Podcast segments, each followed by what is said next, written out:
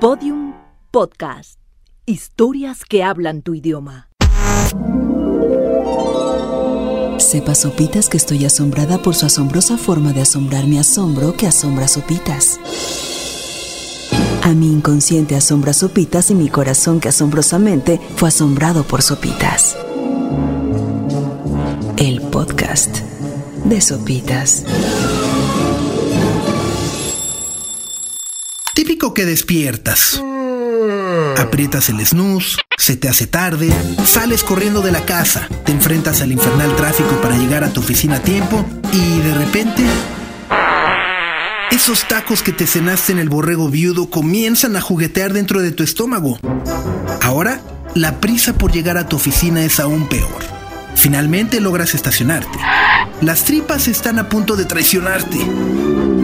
Llegas al elevador y aprietas con urgencia el botón de cerrar las puertas con la esperanza de que esos tacos no se escapen de tus cavidades antes de tiempo. Sin embargo, hay un pequeño detalle que ignoras. Y es que el botón para cerrar las puertas de los elevadores no sirve de nada.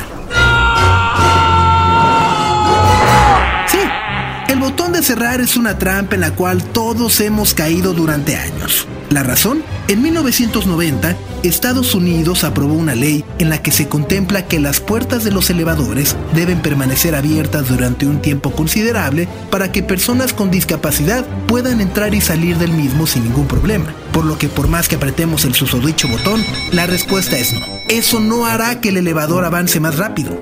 Ahora bien, si se preguntan por qué los elevadores siguen teniendo esos botones y no sirven de nada, existe una razón.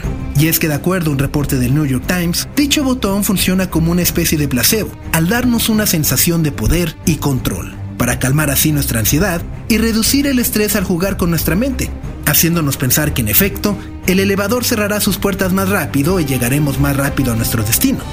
Cabe aclarar que no todos los botones son inútiles pues gente como bomberos y trabajadores de mantenimiento pueden hacerlos funcionar, siempre y cuando ingresen su código designado, el cual no es el clásico de los videojuegos que es arriba, arriba, abajo, abajo, izquierda, derecha, izquierda, derecha.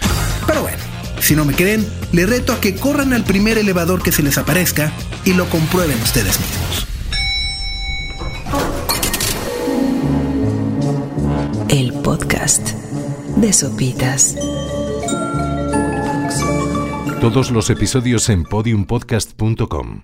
Síguenos en Twitter, arroba podiumpodcast y en facebook.com barra podiumpodcast.